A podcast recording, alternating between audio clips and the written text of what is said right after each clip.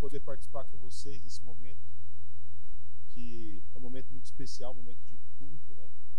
É, é muito importante a gente ter sempre é, em mente a necessidade de nós praticarmos a nossa fé a partir da reunião pública, né? desse, desse momento de culto, de congregação, de ajuntamento. A fé, ela foi produzida, né? a nossa fé, o nosso, nossa expressão de adoração a Deus, ela sempre foi é, desenhada, né, descrita a partir do ajuntamento. Né? Você não tem nenhum momento, né, poucos momentos de, de grandes movimentos de adoração a Deus que seja no indivíduo. Todos eles são apresentados, vivenciados a partir do coletivo. Então, resgatar, é, continuar a cultivar esse, esse, essa sensação de culto, essa vida de culto, essa vida litúrgica é extremamente importante. Então, que bom que você está aqui. Que Deus venha nos abençoar nessa noite. Abram a Bíblia de vocês, Colossenses 4,12. Hoje eu estou para falar sobre John Wesley. E, particularmente, é um dos, dos caras mais, mais próximos que nós temos de todos, de todos os avivalistas apresentados até agora, teologicamente ele é o cara mais próximo. A nossa forma de teologia, a nossa expressão pentecostal, ela é uma derivação da visão wesleyana, né? a visão de John Wesley, o metodismo wesleyano. Nós somos fruto dessa visão, dessa teologia produzida, organizada, de forma muito profunda por John Wesley, pelo seu irmão Charles Wesley. É, partes, nós iremos ver que eles tiveram alguns conflitos do George Whitefield. Então, é, nós iremos ver um cara que organizou as bases do que nós temos como expressão teológica pentecostal aqui no Brasil, na América do Norte, é, em determinadas áreas é, da, da, da, Europa, do oeste da Europa, né, na China, algumas expressões é, que nós temos também de pentecostalismo na Ásia, é, é tudo calcado, organizado, sustentado a partir da visão wesleyana. Então é um cara muito caro para a gente e é um personagem maravilhoso maravilhoso. Falar de John Wesley é falar de de um homem com todas as suas qualidades, com todos os seus defeitos, com todas as suas características.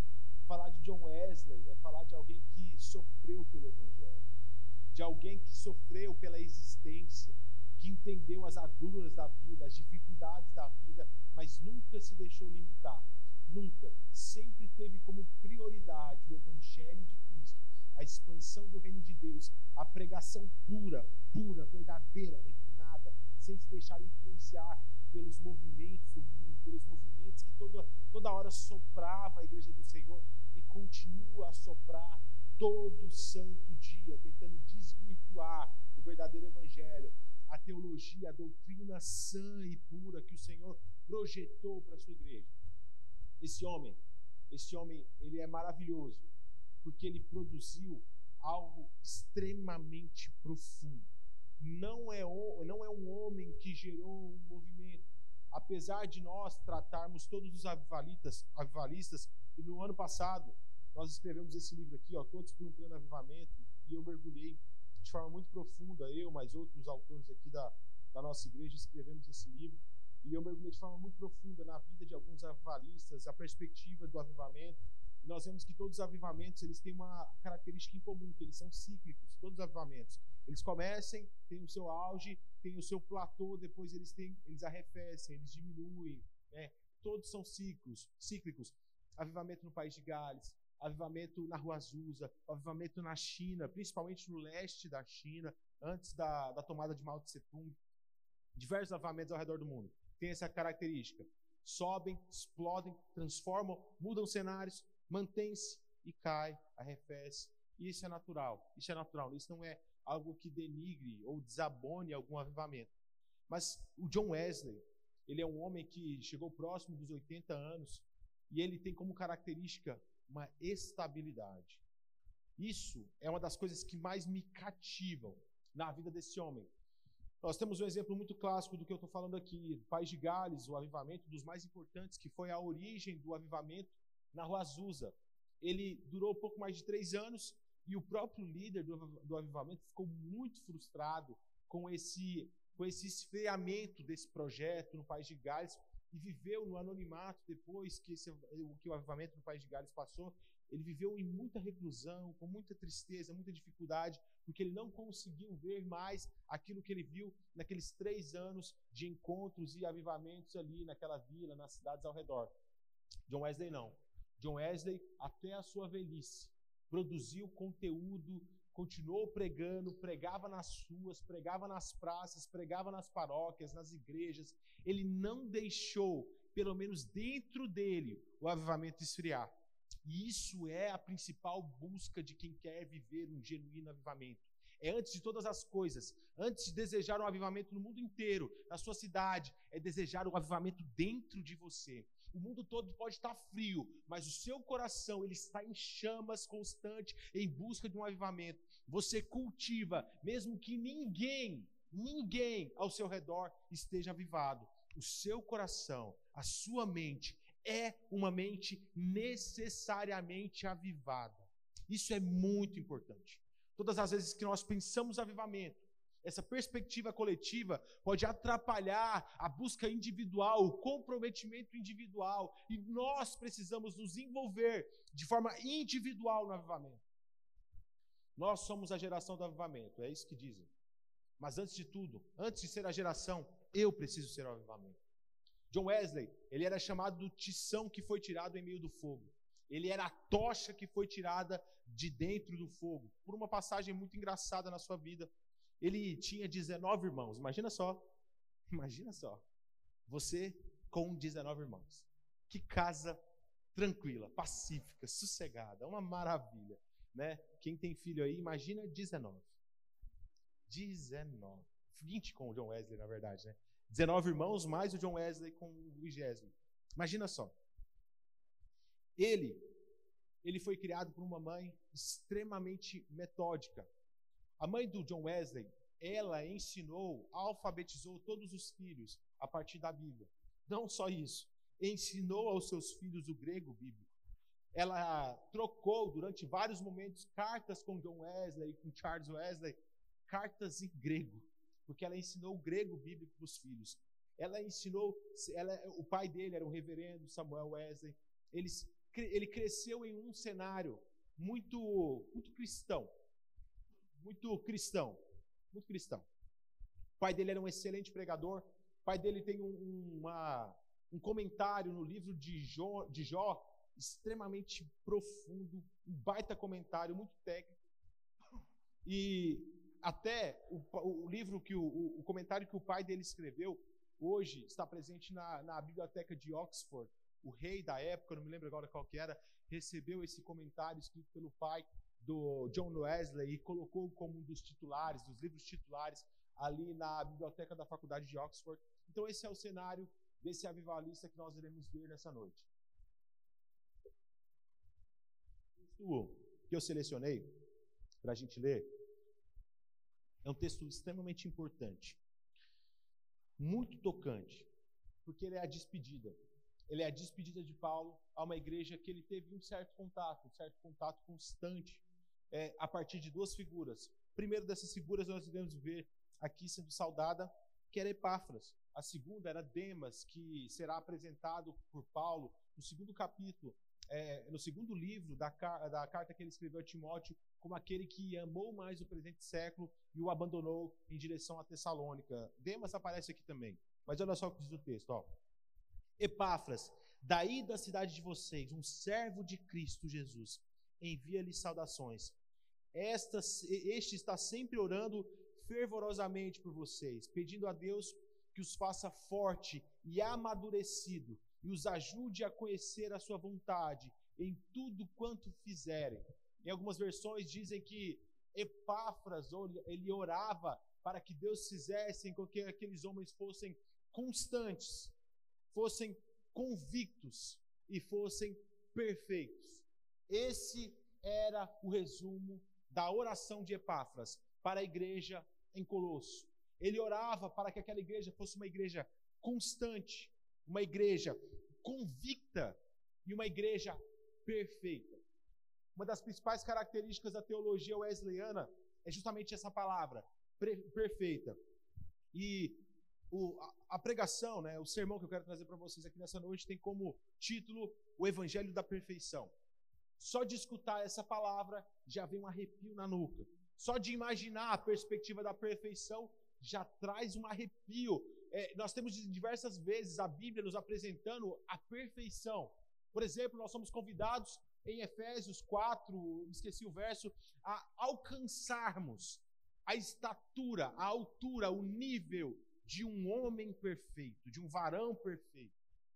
E quem aqui, quem aqui é perfeito? E esse é o grande problema. Nós entendemos perfeição a partir de uma perspectiva latina da palavra perfecto. Mas aqui, e é justamente a militância de John Wesley, é para que nós venhamos viver no sentido original da palavra, aqui apresentada por Paulo, apresentada por Mateus, apresentada pelo autor aos Hebreus, apresentada por Tiago, a palavra teleios. Teleios, que é a palavra apresentada aqui, ela não se refere à perfeição na nossa perspectiva latina do perfeito, daquilo que é sem defeito. Quando eu falo em perfeito, você automaticamente na sua cabeça clica no quê? Sem defeito, ausente de defeito. Mas a palavra teleios nos apresenta um evangelho de maturidade. Maturidade. Sermos maduros. E a militância de John Wesley em todos os momentos foi para que a igreja vivesse um evangelho de maturidade, um evangelho maduro, calcado, sustentado unicamente na palavra. O contexto, o cenário é, que, John Wesley viveu é muito importante. Nós somos fruto de um tempo, todos nós somos, de certo modo, aqui produto de um tempo, de uma era, de um pensamento, Alguns autores trazem isso como o espírito do tempo que rege todos aqueles. Só que John Wesley, ele não se deixou levar pelo espírito do seu tempo.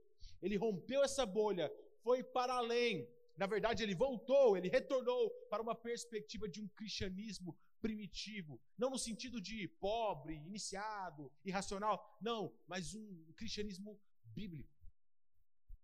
Bíblico cristocêntrico. O cenário ao qual John Wesley começou a pregar, começou o seu ministério desenvolveu-se como ser humano, é uma Inglaterra do século XVIII.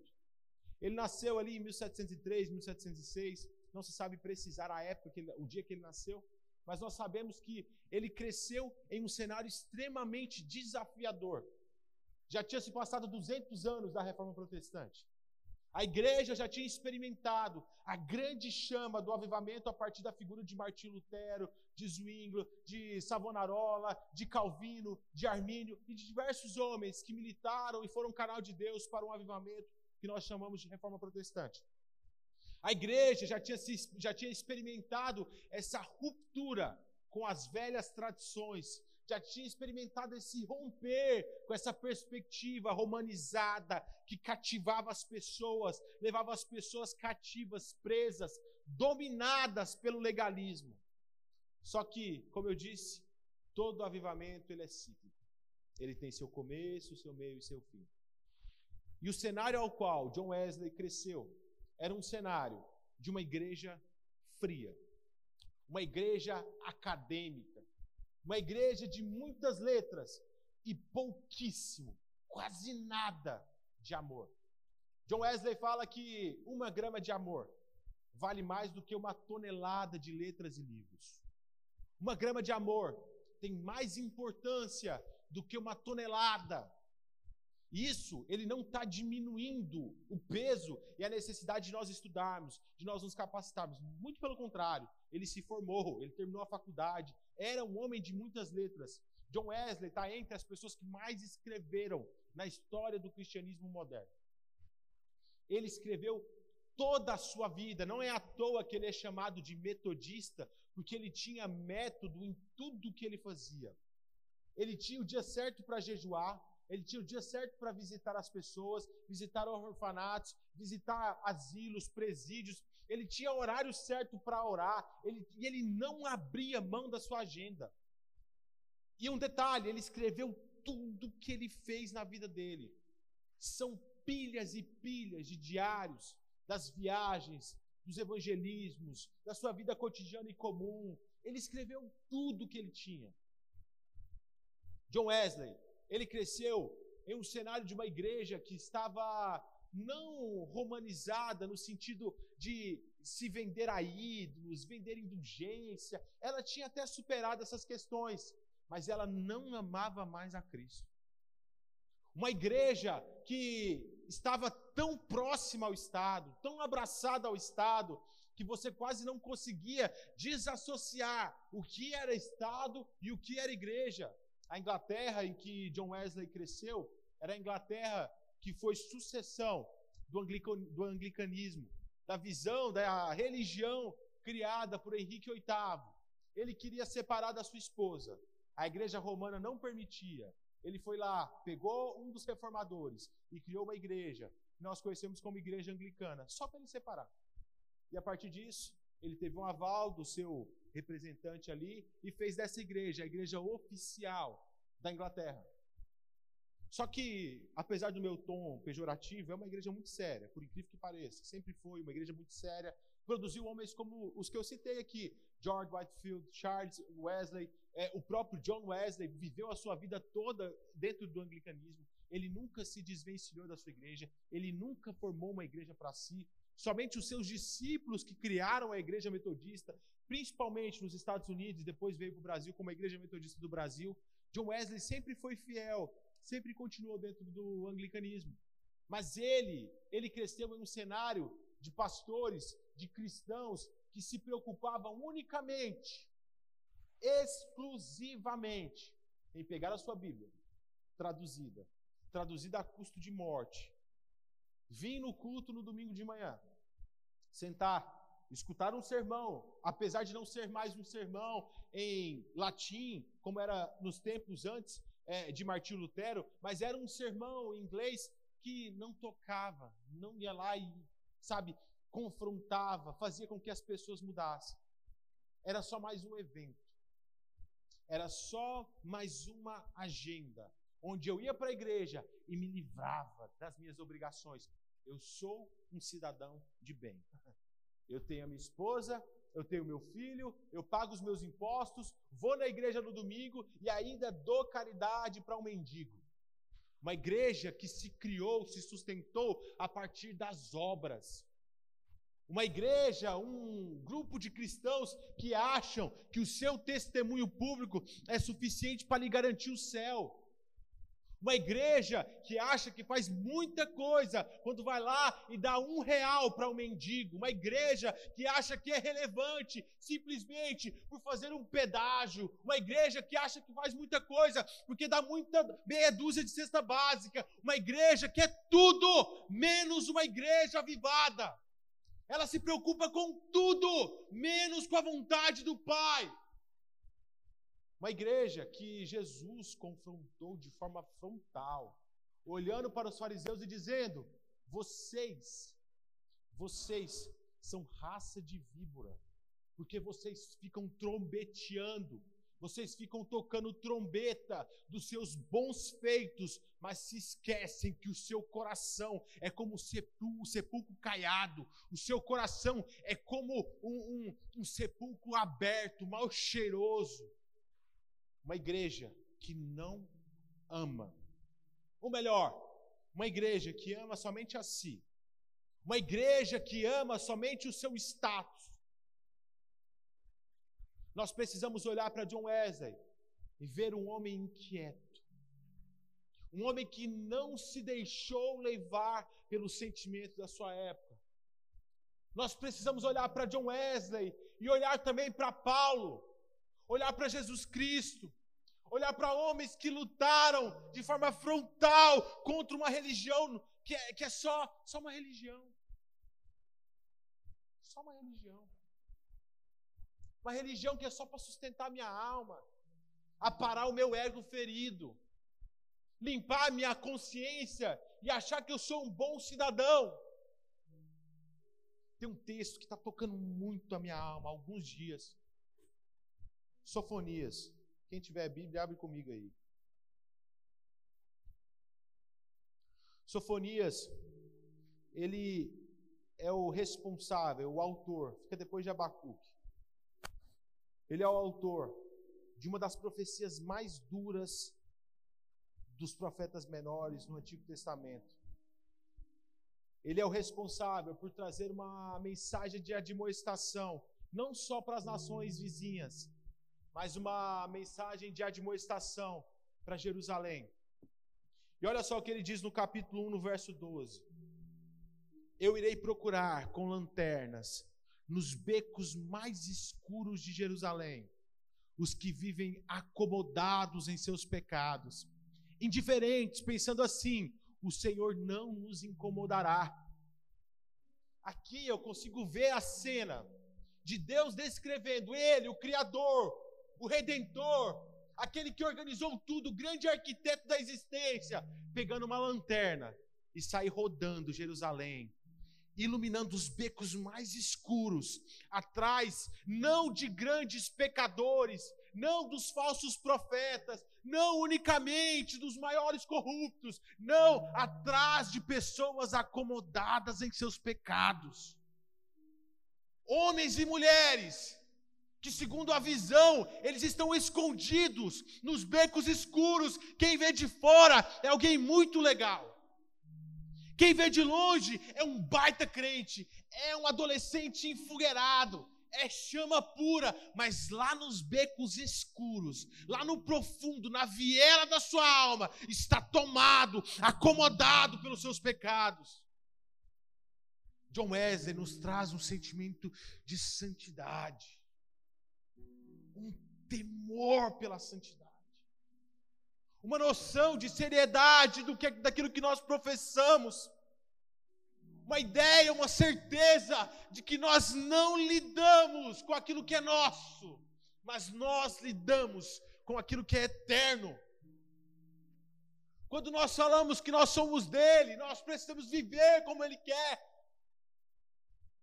Quando nós falamos que não mais vivo eu, mas Cristo vive em mim, que de fato venha ser um Cristo verdadeiro, não um Cristo de plástico, um Cristo falso, um Cristo que venha ser um Cristo genuíno que os becos da sua alma venham a ser encontrados limpos quando Deus passar com a lanterna dele. Que o fundo do seu coração, a viela da sua existência, venha a ser encontrado sem pecados acomodados, quando a busca do Senhor passar e esquadrinhar o profundo das suas intenções. John Wesley nos traz um sentimento de um homem que poderia muito bem ter pegado a carteirinha de pastor anglicano, sentado numa cadeira e pregado todo domingo um belo sermão. Ele era um, um excelente pregador, um excelente escritor. Relatos nos dizem que ele nas ruas, nas ruas, junto com George Whitefield, pegava uma carroça e 30, 30 mil pessoas se ajuntavam para escutar eles pregarem. 30 mil pessoas se ajuntavam para ver ele pregar. Tem um filósofo chamado Hume, ele era contemporâneo a George Whitefield, ele é contemporâneo a John Wesley, ele era um dos principais é, filósofos ateus, né? produziu uma filosofia muito, muito sustentada na perspectiva do ateísmo, mas ele era um assíduo, um assíduo ouvinte de John Wesley e George Whitefield. E uma vez perguntaram para ele: Hume, se você não acredita que Deus existe, por que, que você vai ver John Wesley pregar? Ele disse assim: Eu não acredito, mas ele acredita. Eu vou lá para ver ele, porque eu tenho certeza que ele acredita naquilo que ele fala. Será que quando você fala de Jesus, as pessoas que te escutam sentem de fato que você acredita? Ou você está só falando da boca para fora? Ou as suas atitudes não revelam aquilo que você faz? John Wesley diz que as pessoas vinham até ele porque ele se colocava em chamas para pregar. Ele dizia que se o sermão dele não fosse não fosse enfogueirado, ele ia jogar esse sermão nas chamas, na fogueira, porque não valia de nada. Nós precisamos olhar para esses homens, não como super-homens, não como homens perfeitos, algo distante, inalcançável. Nós precisamos olhar para esses homens como homens que entenderam o Evangelho de Jesus Cristo, que nos convida à maturidade. Nós precisamos olhar para esses homens, não como alguém distante, inacessível, inalcançável. Nós precisamos olhar para esses homens com todas as suas qualidades, com todos os seus defeitos, com todos os seus dilemas, com todas as suas incertezas e saber que o que eles viveram é passível para mim sim, em todos os níveis, nos pontos ruins e bons. Nós somos muito ligeiros, muito prontos a querer abraçar somente aquilo que é bom dentro do cristianismo. Isso aqui, a irmandade, o levantar a mão, o cantar, o agradecer, o rir, vir aqui comer alguma coisa, participar de um evento da Força Team. Mas na hora que eu preciso renunciar ao meu pecado, eu sou lento, lerdo. Na hora que eu preciso criar vergonha na minha cara e chegar na minha escola e me assumir como cristão naquele lugar, eu sumo. Na hora que eu preciso ser reflexo de Cristo na minha casa, nem a minha cama eu arrumo. Eu fico em crise com quem quer mudar o mundo, com quem quer viver um avivamento e nem arruma a própria cama. Eu fico louco. Nós precisamos olhar para John Wesley, para Jonathan Edwards, olhar para George Whitefield, para todos os homens que foram propostos aqui e saber que Cristo exige isso também de nós. E que Cristo está pronto também para proporcionar isso para a gente. Cristo, segundo Paulo, na, carta, na, na segunda carta que Paulo escreveu a Timóteo, ele deseja ardentemente que todos os homens cheguem ao pleno conhecimento da verdade. Se você quer que uma pessoa se converta, isso não é nada perto do desejo ardente de Deus de ver um pecador rendendo a sua vida. Se você acha que você deseja o avivamento, você não deseja nada. É Deus que deseja o avivamento, de ver a sua glória sendo tomada entre as nações, de ver o seu nome sendo engrandecido, correntes do pecado sendo quebradas, amarras de Satanás sendo desfeitas, vidas que estavam condenadas ao inferno serem redimidas pela cruz de Cristo e terem a certeza da salvação. Se você acha que você quer, Deus quer cem vezes, um milhão de vezes mais a nós cabe a parte mais fácil, mais simples, mais tranquila, a de sermos maduros, de sermos homens de fé, mulher de fé, entendendo que a faculdade que você deseja fazer, ela é as demais coisas. Que o namoro, o casamento que você deseja, ela se enquadra nas demais coisas que o carro que você tanto sonha, ela se enquadra nas demais coisas. Que a vida de perfeição que você tanto almeja, ela se enquadra nas demais coisas. Que o sucesso financeiro que você tanto deseja, comprar aquilo que você tem vontade hoje e não pode comprar, são demais coisas. O principal é o reino de Deus. O principal é o reino de Deus. E se você se ocupar se você se preocupar, se você se inteirar e, for, e se engajar no reino de Deus, as demais coisas são acrescentadas. Não é se você se engajar, e se inteirar, e se dedicar nas demais coisas que o reino vai ser engajado. Não, é, é, um, é uma questão lógica. É uma matemática simples. Uma matemática simples. E apesar disso tudo, junto com seu irmão, eles viveram níveis em suas vidas. John Wesley, ele foi um homem que viveu altos e baixos na sua existência. Ele, em determinado momento, se ajuntou com seu irmão, junto com George Whitefield e outros caras, para se reunirem na faculdade de Oxford. Esse desejo partiu do Charles, o irmão do, John, do, do Wesley. Ele, no seu convívio na faculdade, ele teve um sentimento de que aquele lugar era muito acadêmico e pouco cristão.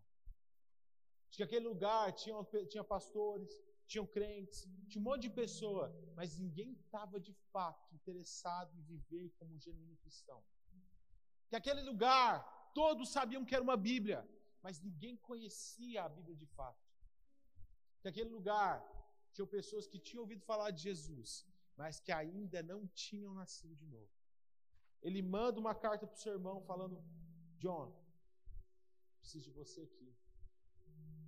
Eu estou enfraquecendo este lugar.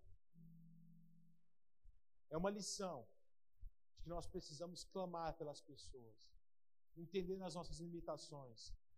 Ser um cristão maduro é entender as suas limitações, é entender aquilo que você é fraco e não querer lutar sozinho.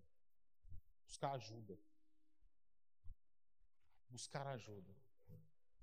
Cristianismo não é coisa para super-herói. Jesus não está chamando nenhum superman. Jesus está chamando homem, mulher, limitado, mas que ele capacita.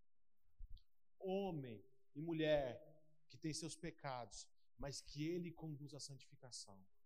Homem e mulher que estão condenados no inferno, mas ele tem poder para reverter essa condenação. Depois de se juntar junto com esses dois, com o seu irmão e com o George Whitefield, eles começaram a organizar aquilo que foi chamado de forma pejorativa de o Clube dos Santos. Eles se reuniam semanalmente, de forma metódica, para ler, para se dedicar à oração, para se dedicar ao jejum, para se inteirar com Deus. A prioridade desses três homens, depois de mais homens que se acrescentaram ao grupo, era se envolver com aquilo que Cristo queria que eles se envolvessem. Eles até estavam na faculdade, eles até tinham seus planos pessoais, mas nada, nada em detrimento ao reino. A prioridade deles era sempre o crescimento na graça e no conhecimento. Sempre. Em todas as coisas. Depois disso, John Wesley, ele teve um momento extremamente complicado na vida dele, onde ele decidiu, a partir de um chamado que ele sentiu de Deus, eu tenho convicção que foi, ir para Geórgia, nos Estados Unidos. Ele morava na Inglaterra, ele foi para Geórgia. E ali ele tinha um chamado missionário. Um chamado missionário para pregar entre os índios. E ele foi. E um dos acontecimentos mais marcantes na vida dele. Ele estava no navio. Uma tempestade arrasadora. Todos com medo, menos um grupo, um grupo de cristãos chamados Irmãos Moráveis. Esse grupo de cristão, originário da República Tcheca, atual República Tcheca, enquanto todos estavam desesperados, eles estavam cantando louvores ao Senhor. John Wesley relata que a alegria deles era estampada no rosto. Enquanto as pessoas ao seu redor estavam com expressão de pavor, os irmãos moráveis estavam aplaudindo ao Senhor, cantando ao Senhor, e ele mesmo relata o motivo disso, algo chamado confiança. E John Wesley chega à conclusão de que ele não confiava em Deus, de que ele tinha tanto medo da morte, que isso refletia algo dentro do coração dele, que era a insegurança. John Wesley não era seguro da sua salvação. E ele preservou isso em seu coração. Foi para foi os Estados Unidos. Ali viveu frustrações enormes. Avivamento, um avivamento também, mas frustrações pessoais enormes. Um relacionamento em que não deu em nada. E ele ficou extremamente frustrado. Foi perseguido, caluniado. Ele não teve um crescimento na obra entre os índios que ele pensou que ia ter. Seu coração ficou extremamente frustrado. E ele continuou todos os dias, sem convicção da sua salvação. Ele martelava na sua mente: Eu fui para pregar para as pessoas. Eu fui até os índios para pregar para os índios. Eu fui até os americanos para pregar entre eles. Mas quem pregou para mim? Quem pregou para mim? Quem veio e falou do Evangelho para mim? E com essa tristeza ele voltou para a Inglaterra. Muito triste. Frustrado. Tomado pela angústia. Com a sua fé. Só que ele entrou dentro de um café. E ali estava tendo uma reunião, uma pregação. e tinha um irmão morado naquele lugar. Ele estava lendo o comentário de Lutero, que escreveu a carta aos Romanos. E naquele momento ele começou a falar da graça do Senhor, da consumação pela fé, da salvação que só é justificada pela fé. E ali ele teve aquilo que alguns chamam de uma segunda bênção, uma segunda conversão, uma conversão. Tanto faz a nomenclatura. O que importa é que através de uma leitura, de um simples comentário, ele foi confrontado e começou a ter convicção da sua salvação. Começou a entender o seu chamado. Talvez você venha aqui toda quinta-feira. Você frequenta os cultos. É filho de crente. Ou você é recém-convertido. E ainda não entendeu essa dinâmica muito simples, basilar do Evangelho, chamado salvação. E isso esteja impedindo a sua vida, lhe privando de viver o melhor de Deus, porque o medo de ir para o inferno é maior do que o desejo de ir para o céu. Saiba, Cristo te salvou. Ele te salvou. John Wesley, na verdade, o problema do seu coração e a atitude que levou a criar o Clube dos Santos era que ele queria produzir boas obras. Ele se importava mais com as suas obras do que com a salvação de Deus. Ele achava que a sua capacidade de produzir coisas era maior do que a capacidade de produzir salvação de Deus. Ele achava que a obra salvífica de Cristo era insuficiente, ela estava incompleta e ele precisaria ajudar Jesus. Jesus não precisa de você. Ele não precisa de você. Mas ele quer ter você. Você não tem capacidade nenhuma de produzir salvação na sua vida. Mas ele tem. Ele tem. E ele te salvou. E ele transformou a sua vida. Não deixe, não permita que as os movimentos do mundo venha suplantar, abafar aquilo que Deus projetou para você. Não permita, não permita que as suas inseguranças, as suas incertezas privem você de viver o melhor de Deus. Eu citei aqui que John Wesley pregou para 30 mil pessoas, só que isso não tinha acontecido até esse momento da história. Até esse momento da história, John Wesley se limitou a pregar nas paróquias, nas igrejas. Na realidade, era proibido você pregar nas ruas. Na Inglaterra, você seria preso. Não era qualquer um que poderia pregar, você tinha que ter uma carteirinha, uma autorização da igreja anglicana para pregar. Mas John Wesley rompe com tudo isso. E a convite de George Whitefield entende, entende que era chegado o momento de anunciar Cristo entre as nações. Que o Evangelho não é de quatro paredes. Que o Evangelho não é para se colocar dentro de uma caixinha.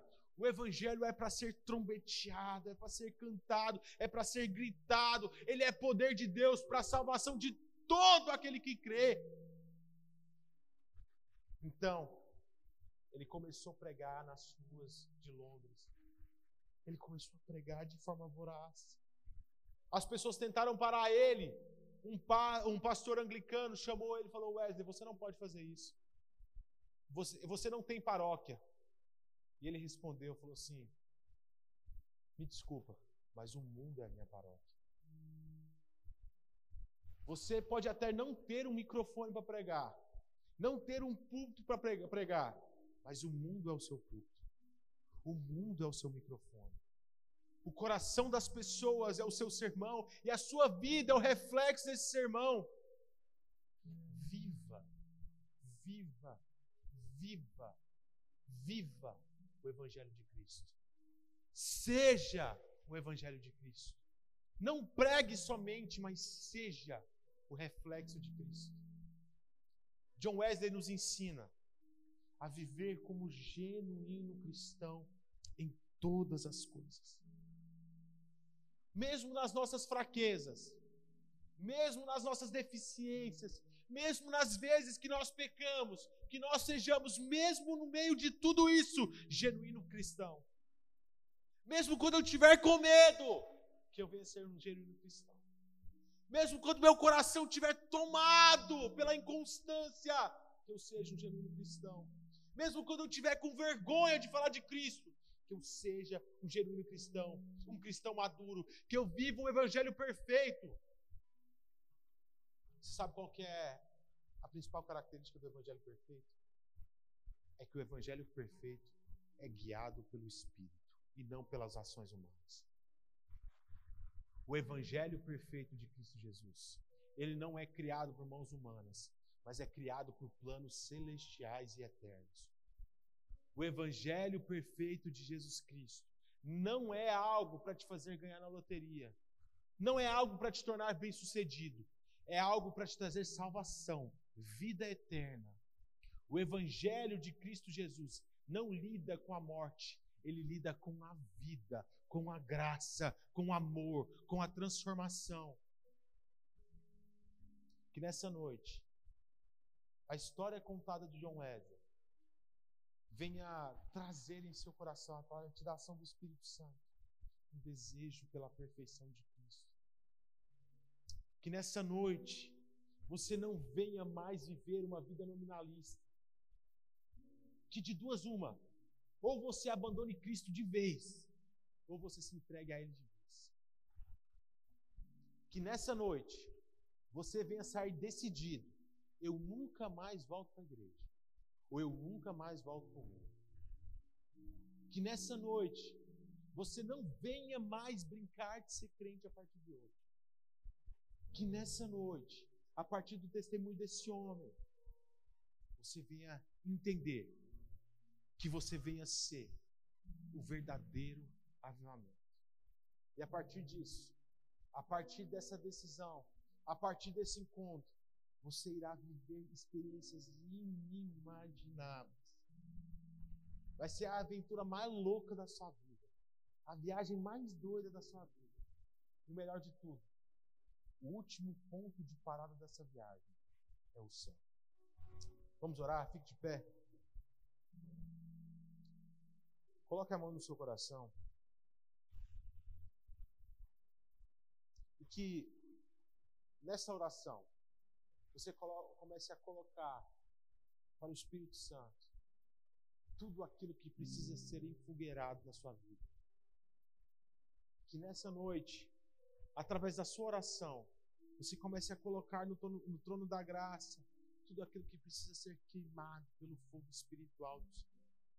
Tudo aquilo que precisa ser consumido pelo poder do Espírito tudo aquilo que é mundano, que ainda persiste e se esconder nos escaninhos da sua existência, nos becos da sua vida, que, que a luz do Senhor venha iluminar e venha dar clareza e venha dar transformação, que nessa noite o Espírito te conduza a viver uma vida genuinamente perfeita e madura no Senhor. Pai, Pai, nosso pedido antes de todas as coisas, Pai. Que o Senhor venha executar a morte do nosso velho homem por completo. Pai, nosso pedido nessa noite é que nós não venhamos mais prestar comum, Senhor. Pai, que nessa noite, antes de desejar um avivamento em Blumenau, Pai, eu quero que o Senhor avive a minha alma, Senhor, a minha alma. Começa por mim, não começa por ninguém, não. Começa por mim, Senhor. Senhor, que nessa noite nós vamos criar nojo do pecado. Que nessa noite, Senhor, nós vamos ter decisão completa de seguir a Ti, Pai. Senhor, nos ilumina, Jesus. Nós somos crianças necessitadas de Ti, Pai. Senhor, nos capacita, Pai. Nós somos limitados em todas as nossas fraquezas e limitações. Nós somos presos, Senhor, à nossa condição de pecador, Pai. Nós precisamos de Ti, Senhor. Nós reconhecemos isso. Não só reconhecemos, como desejamos, Senhor, o Teu toque, a Tua mudança, Pai. Venha sobre nós, Senhor. Venha sobre nós, Senhor.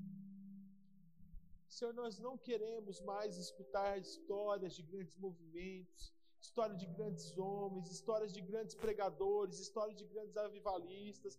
Não, Pai, nós queremos vivenciar isso, Senhor. Nós queremos vivenciar isso, Pai. Nós queremos vivenciar isso. Nós queremos ver, Pai, os nossos familiares se convertendo a Ti, Pai.